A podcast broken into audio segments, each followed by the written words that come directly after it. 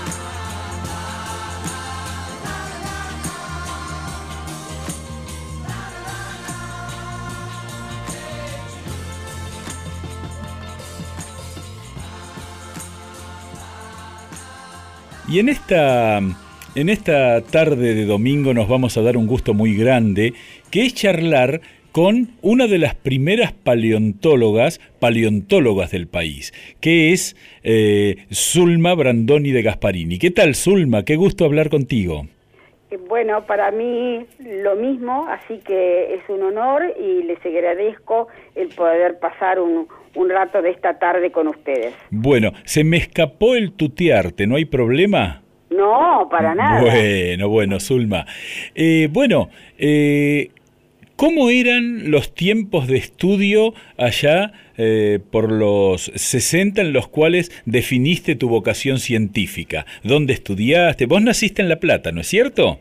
Sí, yo nací en La Plata eh, sigo viviendo en La Plata y digo que tengo un desarraigo de solo 30 metros, porque mm, la casa de mi mamá, donde todavía vive mi mamá con 99 años, está a solo 30 metros donde vivo con mi esposo de forma tal que sí, este, soy una, una platense hecha y derecha.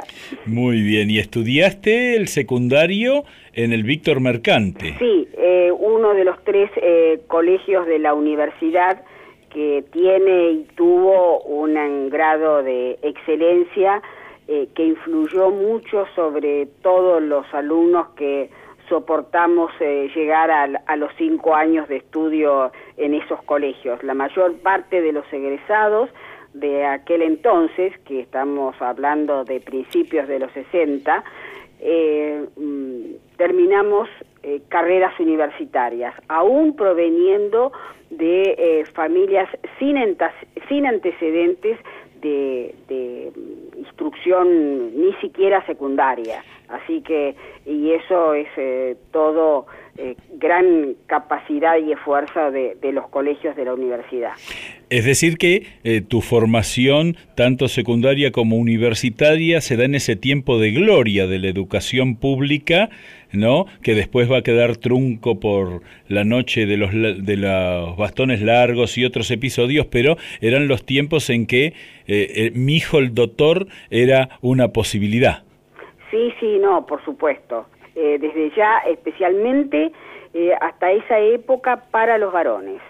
Eh, digamos, para las mujeres, por lo menos de la clase media, media baja, yo diría clase media en general, lo que se esperaba era que nos casáramos pronto y formáramos una familia. El pronto significaba no más de los 25 años. Claro. De manera tal que no se nos estimulaba para que hiciéramos eh, carreras universitarias, en su mayor parte eh, con que una eh, mujer tuviera una instrucción de, de un magisterio o, de una carrera eh, técnica, la familia pensaba que era eh, suficiente y, y, para todavía hacerla más complicada, cuando se casaba se esperaba que abandonara este, aún el, el, trabajo como maestra. O sea que no todas las maestras lograban dedicarse al verdadero magisterio, aunque fuese su verdadera vocación. Claro, es su trabajo. Y vos entraste en la facultad en aquel tiempo como ahora, eh, aunque ahora tiene otra sede, toda, toda la Facultad de Ciencias Naturales de La Plata estaba en el museo, ¿no es cierto? Sí, sí, sí, porque había espacio. Y fue realmente maravilloso porque eh, tuve la oportunidad de eh, ver todas las colecciones de todas las áreas. Eh, yo eh, soy zoóloga, de manera que los insectos, o sea, la, la, parte de entomología, moluscos, bueno, todo, todo, todo lo que había en, en el museo, tanto expuesto como en las catacumbas, era en su mayor parte material de estudio que nos dejaban ver a los pocos alumnos que éramos en aquel entonces. ¿Cuántos alumnos eran los los que, ¿Cuántos alumnos eran los que entraron contigo a la universidad, a la eh, facultad? En aquel entonces, que fue el año 62, éramos 120, de los cuales eh, 10 éramos mujeres, de las cuales no nos recibimos todas, y eh, solo cuatro nos dedicamos a, la carrera científica. Bien. Eh, de, distintas áreas, ¿no? Hubo, hubo botánicas, eh, dos, una antropóloga, arqueóloga y yo. Y cuando vos, ya recibida de zoóloga, ¿cómo, ¿cómo empezás a mirar hacia atrás? Es decir, ¿cómo te convertís en paleontóloga? Yo sé que tuviste un encuentro interesante con un gran paleontólogo. Eh, sí, en realidad a mí me gustaba todo lo que tenía que ver con la evolución, eh, con lo antiguo, eh, con los grandes cambios, tanto en el hombre como en el, en el, en el mundo biológico. Y eso eh, en realidad despertó mi entusiasmo cuando eh, cursaba el secundario, como dije, en el, en el Víctor Mercante. entonces yo me anoté con la idea de seguir la carrera de antropología. Pero en aquel entonces muy pocas mujeres salían a hacer trabajos de campo. Eh, y en general, y en general eran las esposas o las hijas en todo el mundo, eh, no solamente acá en la Argentina o en La Plata en particular, eh, de profesores o de personas muy destacadas. de manera que me di cuenta en ese entonces que yo estaba de novia, que después me iba inmediatamente a casar, porque me casé, a, nos casamos a los 20, tenía que terminar la carrera, habíamos decidido formar una familia, de manera que la antropología no era para mí en aquel entonces. Eh, ¿Tu marido, tu marido no se dedica a la ciencia? No, mi, mi marido es arquitecto. Perfecto. Pero de cualquier manera y a pesar de la época, eh, siempre me apoyó a que yo siguiera estudiando. De cualquier forma no era lo común. El resto de mi familia esperara, esperaba lo que se esperaba en cualquier eh, familia, que la hija consiguiera eh, un novio, porque el término era conseguir. O sea, hay la anécdota eh, graciosa y lamentable eh, en aquella época era que cuando una mm, chica no tenía novio, una oportunidad era entrar a la, a la facultad de ingeniería, donde eran todos hombres. Así que eh, en menos de un año ya uno conseguía, entre comillas, un, un novio con el cual seguramente se casaba, porque eran pasos absolutamente directos, ¿no? Un noviazgo, uno, este, y un casamiento uno. Así que este, eso es eh, históricamente parte de, de, una época. Exacto. Y entonces eh, terminás tu carrera, tenés que encarar, digamos, el, tu futuro laboral. ¿Y cómo es que empezás a ir concretamente hacia lo que sería el estudio del pasado más remoto, ¿no? Eh, sí, em, yo tenía que eh, decidir qué iba a hacer una vez de licenciada en zoología y realmente y había tenido em, ofrecimientos laborales del área de, zoología pero en realidad los ofrecimientos que tenía no no me entusiasmaban. A mí me entusiasmaba justamente el pasado. Entonces uno de los eh, profesores zoólogos más distinguidos de aquel entonces.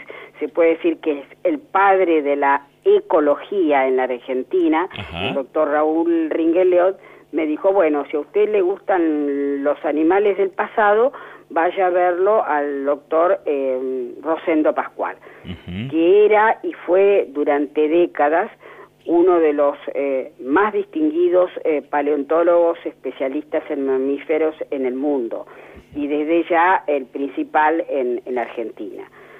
Era una persona muy abierta, tanto que me recibió en momentos donde la paleontología era llevada a cabo principalmente por hombres.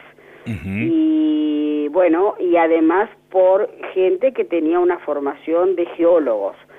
Y yo justamente era todo lo contrario, era una mujer eh, era zoóloga y además tenía eh, ya en ese entonces un par de niños.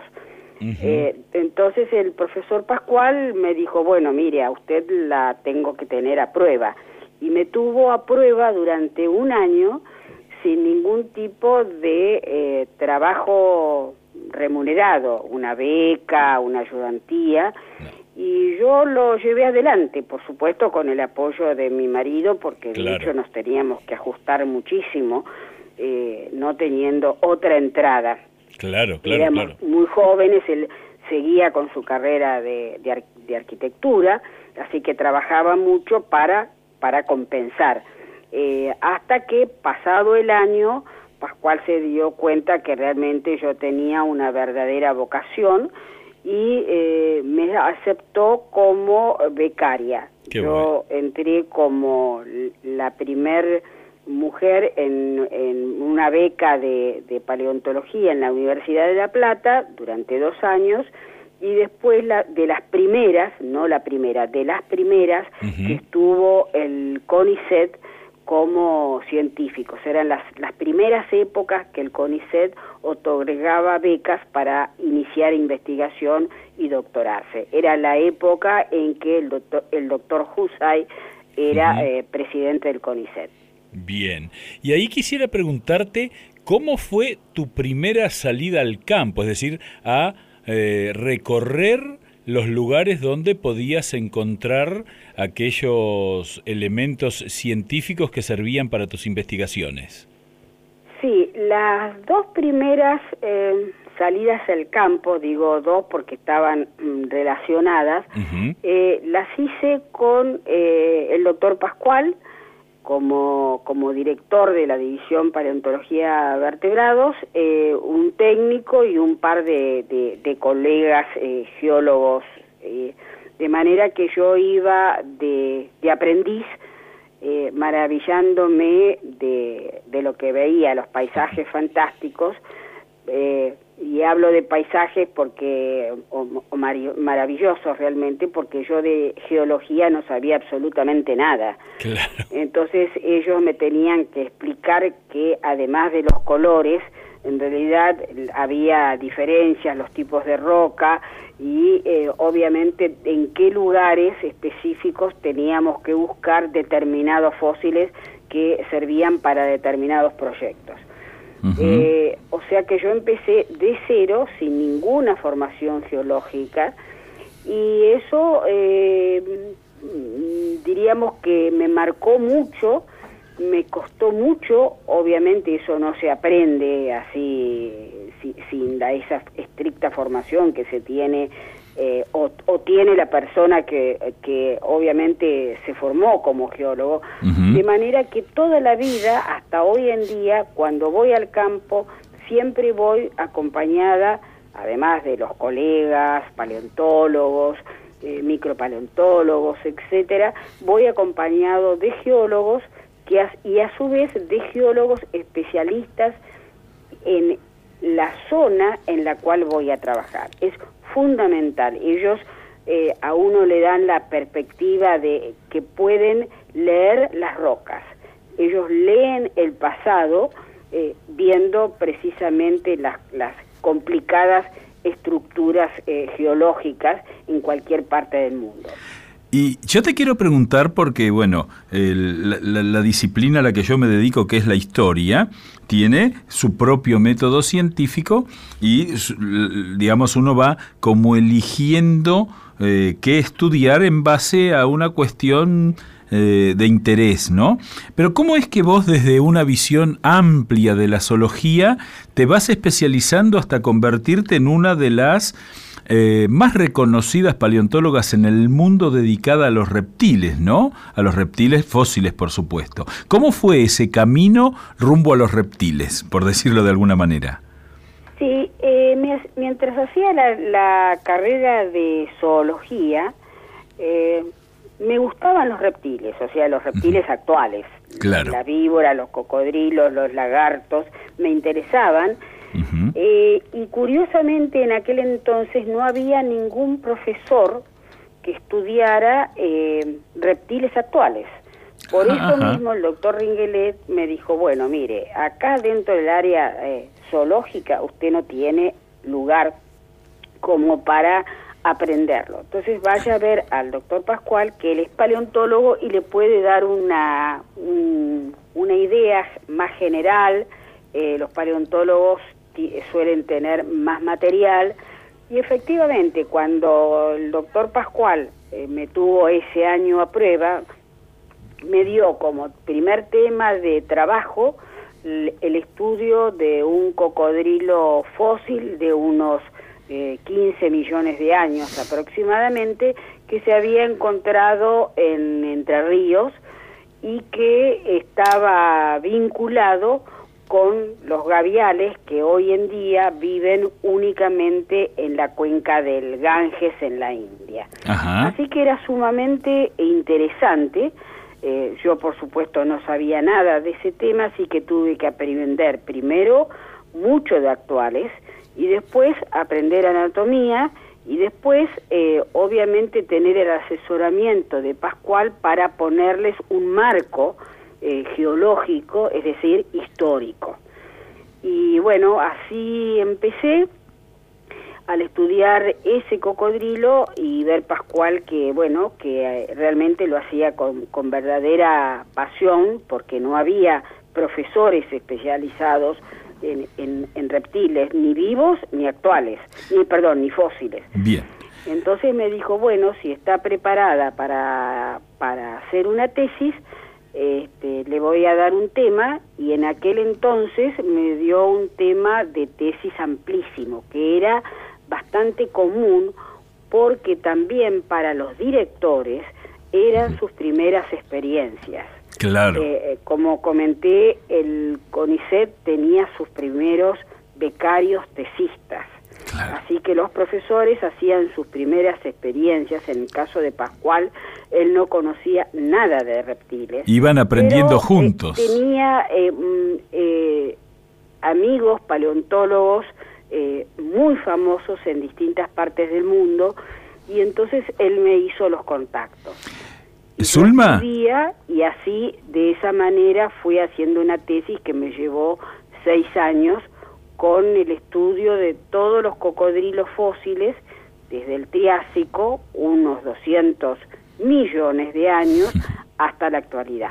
Zulma. Sí. Te propongo que escuchemos un tema que me pasaron el dato, te gusta mucho, que es Under Pressure, eh, bajo presión de Queen. Sí, por supuesto, ¿Por gracias. Qué? Decime por qué te gusta este tema. Porque, mm, diríamos, no, no, me gusta mucho la, la música. Es decir, no es que eh, las letras eh, me atrapen, sino que me dejo llevar mucho por, por, por, el, por la música. Mm. Este, y me han acompañado, eh, siempre me he acompañado con música mientras he estudiado y cuanto más cansada estaba, más música escuchaba, desde que era adolescente con el famoso Elvis Presley. Qué bueno. Bueno, escuchamos entonces en nuestra charla con Zulma Brandoni de Gasparini a Queen bajo presión.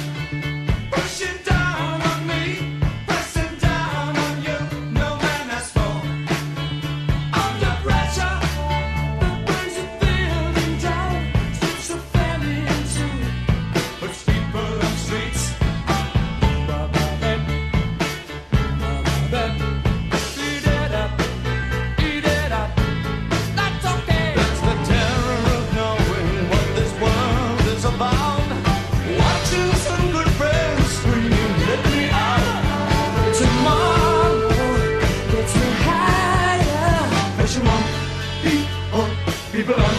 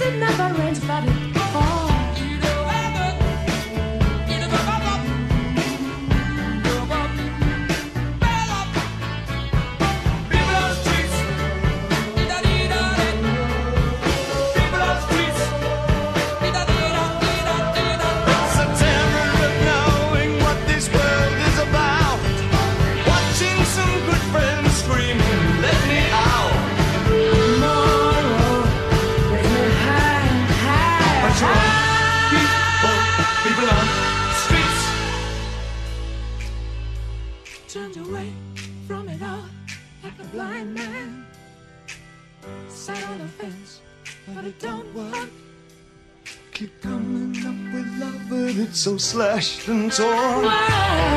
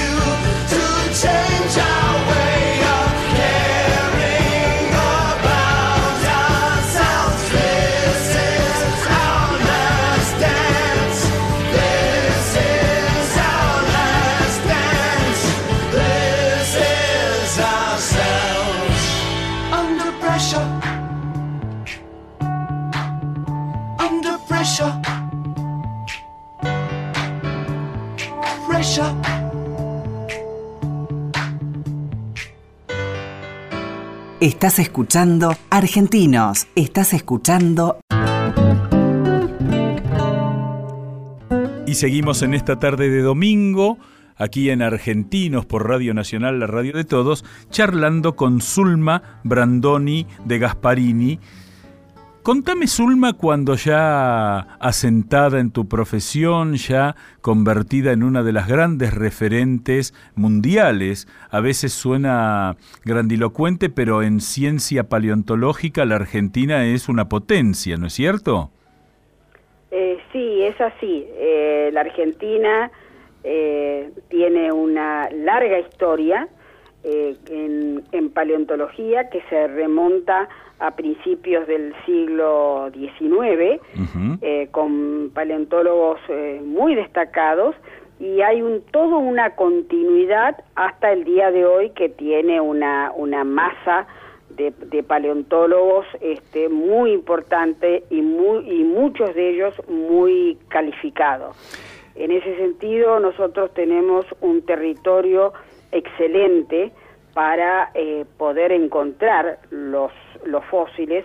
La mayor parte de nuestro territorio en sentido amplio es semiárido, de manera que las rocas están generalmente expuestas, es decir, que eh, tenemos muy pocas áreas eh, como podría ser eh, Brasil, que está eh, cubierta de densas selvas donde es muy difícil explorar.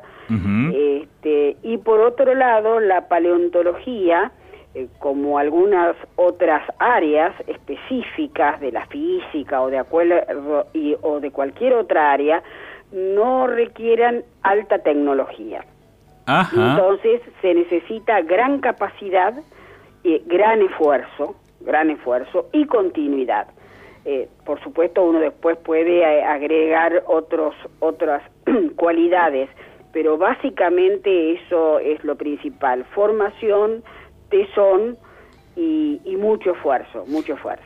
Y ahí entonces eh, quería preguntarte, porque eh, sos una de las científicas que en el área de la paleontología ha logrado tener más discípulos, más discípulas, y, y a, y a qué se debe eso? ¿Por qué para vos es tan importante eh, estar rodeada de gente que trabaje con vos? Eh, ha sido, eh, diríamos, posible porque, eh, como ustedes saben, el Museo de Ciencias Naturales es parte de la Facultad de Ciencias Naturales, que depende de la Universidad de La Plata. De manera tal que nosotros tenemos todas las carreras, geología, zoología y paleontología, que de la cual hemos dado y seguimos dando clase. Entonces hay un contacto directo con el alumno que se está formando. Eh, yo he tenido prácticamente 50 años como docente en la universidad, entonces eso ha, ha hecho que el contacto ha sido, eh, digamos, largo y fructífero. Además, eh, me ha gustado y mucho formar gente, que no solamente uno le está pasando, eh, digamos, conocimientos eh, científicos, sino básicamente la formación en ciencia.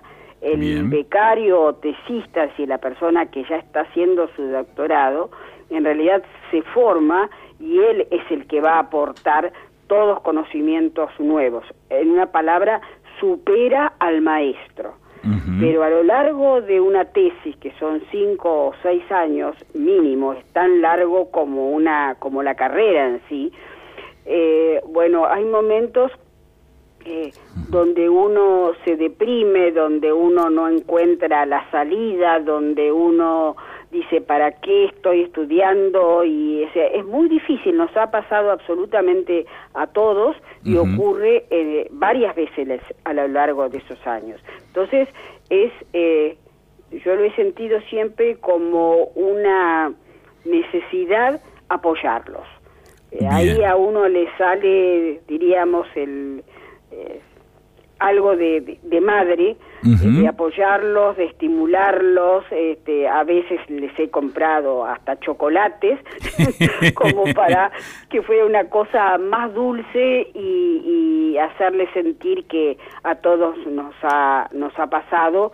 Y bueno, y de algo se destaca el, el, el investigador o el estudiante de ciencias, es en el, en la- en el eh, tesón y el no perder eh, nunca el, eh, digamos, la- las ganas o dejarse superar este, por eh, las dificultades que siempre hay que, afrontar. Y digamos en tu desarrollo de la carrera científica, porque bueno, has sido profesor, sos profesora emérita de la Universidad Nacional de La Plata, investigadora superior del CONICET, eh, estás en el museo ahí en la div- división paleontología de vertebrados. La pregunta que te hago es, ¿cómo pudiste compatibilizar esta carrera que tiene eh, casi una dedicación exclusiva? El científico todo el día está haciendo ciencia con eh, tu condición de madre. Yo siempre digo, que parece jocoso, pero, pero es real, es eh, que los fósiles, por decirlo de manera muy fácil, eh, eh, están, digamos, son organismos del pasado transformados en piedra Sí. y que, bueno, que pueden permanecer el tiempo que una madre necesita para, por ejemplo, eh, cuidar a su niño cuando está enfermo. O sea, supongamos que cualquiera tiene una angina. ¿Quién deja de trabajar? ¿El papá o la mamá? Y en aquellos tiempos era sin duda la mamá. Y en estos tiempos hay algo que se mantiene así, ¿eh? Y te lo digo por experiencia.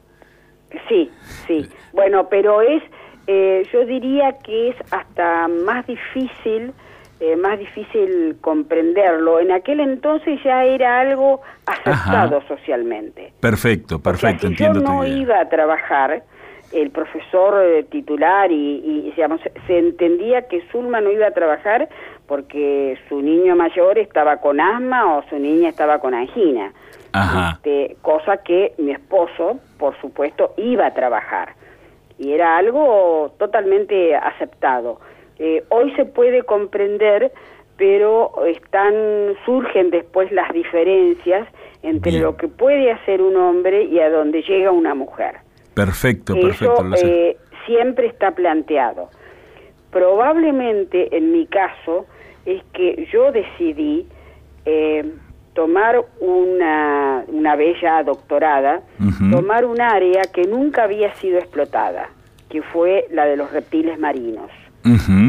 Eh, cosa que ahí sí, los profesores eh, como Rosendo Pascual, otro como eh, José Bonaparte, que es otro de los grandes de la paleontología argentina, Que yo, que yo tuve el gusto de pasar una charla, una tarde allá en Mercedes tomando mate con él, un personaje extraordinario, ¿no? Absolutamente, absolutamente. Una persona genial, con una personalidad difícil, pero absolutamente genial. Sin duda. Y los dos me apoyaron muchísimo en la carrera y los dos, como hombres, me dijeron, Zulma, mm, los reptiles marinos no es un tema, de hecho prácticamente en ese entonces no les desarrollaba nadie en, a nivel mundial. Y me dijeron, no, no es un tema para una mujer.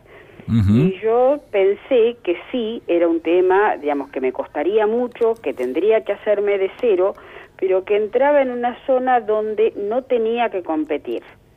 Entonces eso me iba a dar la libertad de tomar los tiempos que necesitaba para dedicarme a la familia. Qué interesante, estás mostrando una, te diría, astucia estratégica en el tema. Exactamente. Te Exactamente. Eso, eso, eso es lo que hice. Qué bueno. Obviamente tiene su pro y su contra. Eh, digamos, el camino fue mucho más largo porque tuve que empezar a, a- a- a buscar los fondos para, para ir a la Patagonia a trabajar, etcétera, etcétera, que todo eso es un, es un tema. Este, te- trabajar con, con animales muy grandes y, eh, y trabajar sin antecedentes. Es decir, no había en la Argentina animales o sea, reptiles marinos, no había en colección, no había con qué comparar, o sea, muchas, muchas negativas, pero a favor tenía que yo iba despacio a mi ritmo, a mi aire, como se diría, y eso eh, me permitió dedicarme gran tiempo a, a, a mi familia y en particular a mis hijos. Qué bueno. Te propongo que escuchemos a Amy Winehouse eh, haciendo Back to Black, Volver al Negro. ¿Te parece bien? Pero perfecto. Seguimos charlando con Seguimos Zulma charlando. Brandoni de Gasparini y escuchamos un poco de música.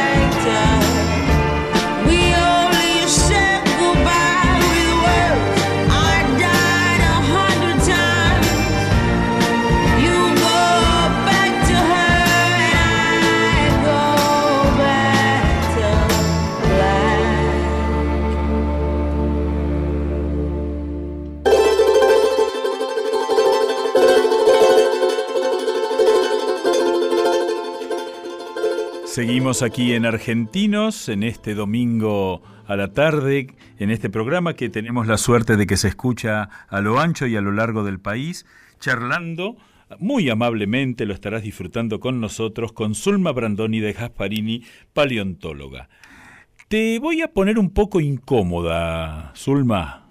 Bueno, Vos sos, si no la mayor, una de las más grandes referentes mundiales en el tema de los reptiles marinos. Esto es así, ¿no es cierto?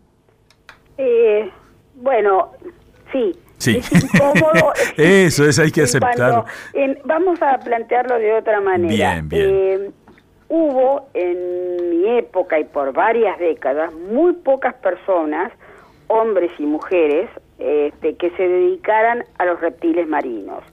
De hecho, cuando pasé, eh, cuando empecé, perdón, eh, había tres hombres europeos y, y yo, nada más.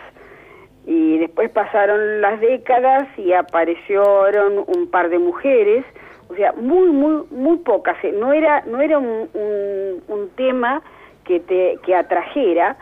Eh, había otros temas que, que eran más interesantes para investigar, los mamíferos, los, dinosaurios y por supuesto este, los temas de aplicación eh, como podían ser los microfósiles, la- mm, los palinofósiles, eh, los invertebrados como los amonites, que servían y sirven, eh, cuando digo de aplicación, para poder datar las rocas, entonces tenían y tienen aplicación petrolera, etcétera.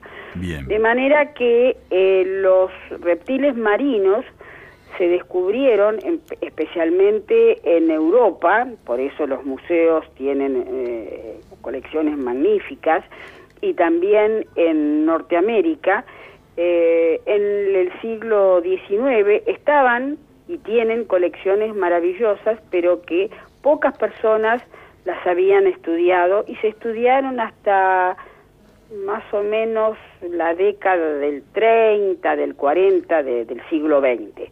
Después se hizo un parate y entonces no había no había gente. De hecho, Qué curioso.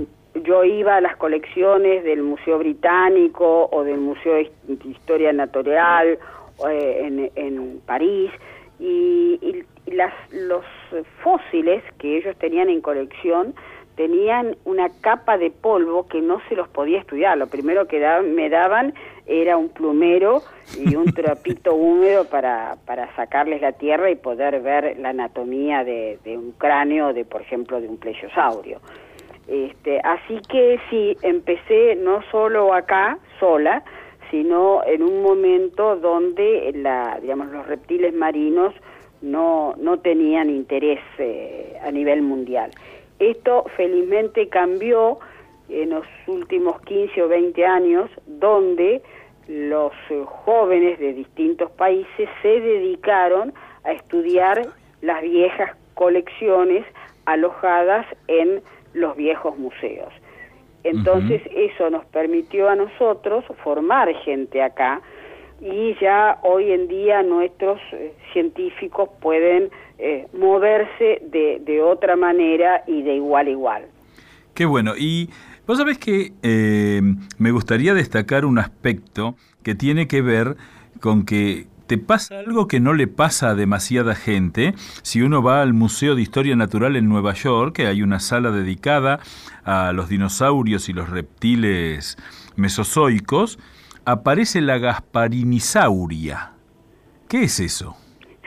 Sí, la Gasparinisaura es un, o fue un pequeño dinosaurio este, herbívoro que descubrieron eh, colegas de acá de Argentina, de, de, de- de Río Negro y de Neuquén, este, entre ellos los más que conocidos eh, eh, Rodolfo Coria y. Leonardo Salgado, entre otros, e hicieron un trabajo y, mm, que se publicó en Estados Unidos y me dedicaron la especie eh, en homenaje. Eh, de alguna forma nosotros tenemos no solamente eh, amistad, sino un aprecio muy grande. Entonces, eh, yo lo quiero aclarar porque siempre se interpreta mal y me dicen, claro, vos tenés un dinosaurio. No, no es que tenga un dinosaurio, yo ni lo descubrí ni lo estudié. Es más, eh, cuando uno publica eh, un nuevo eh, animal, un- una nueva planta, nunca se lo dedica a uno mismo. Pero eso fue muy emotivo porque fue la dedicatoria de eh, jóvenes investigadores, paleontólogos, que eh, me lo dedicaron. Sí, es algo muy lindo en un momento que eh, solo había cuatro dinosaurios en el mundo dedicados a mujeres. Uh, qué, impresionante. Fue algo, digamos, muy, muy emotivo para mí. Y siempre hay que decir que sospecho que en el mundo de la ciencia también debe haber envidias, competencias, es decir, que el reconocimiento de un par debe ser algo especial, ¿no? Sí, sí, sí. Este, eso, sí. es- eso, eso es, eso es muy, eh, eso es muy especial y en tal sentido eh, tengo justamente varios taxones eh, que tienen, eh, llevan mi nombre por paleontólogos argentinos y otras partes del mundo y eso es muy lindo porque por encima de los descubrimientos para mí siempre han estado las relaciones personales. Y he hecho amigos, conocidos en, en muy distintos lugares del mundo y principalmente en, en Chile, he trabajado en el desierto de Atacama y a lo largo de 10 años en Cuba, de forma tal que uno conoce personas muy particulares, culturas totalmente eh, distintas que incluso en realidad muchas veces están muy lejos de eh, lo que se supone que son de los estereotipos, de manera que para mí mi carrera ha sido eh, muy, muy enriquecedora, aún en mi propio país desde ya, o empezando con mi propio país. Te quiero dar las gracias porque ha sido una deliciosa charla que hemos compartido.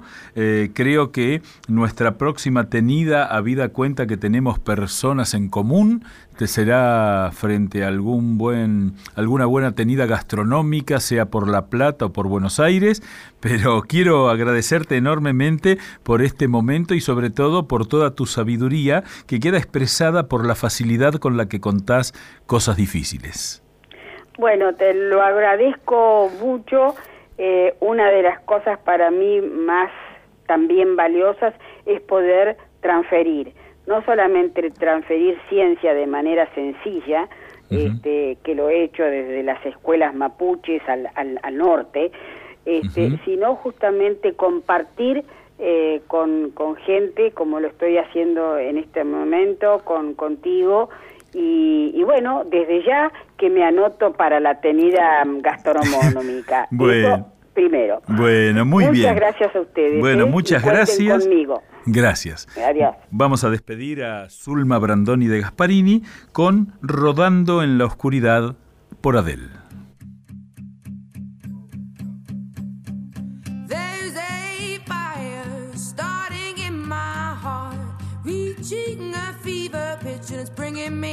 Dark. Finally, I can see you crystal clear.